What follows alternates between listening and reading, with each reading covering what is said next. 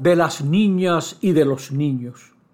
Susanita tenía gripe y estaba enferma en cama y estaba muy aburrida.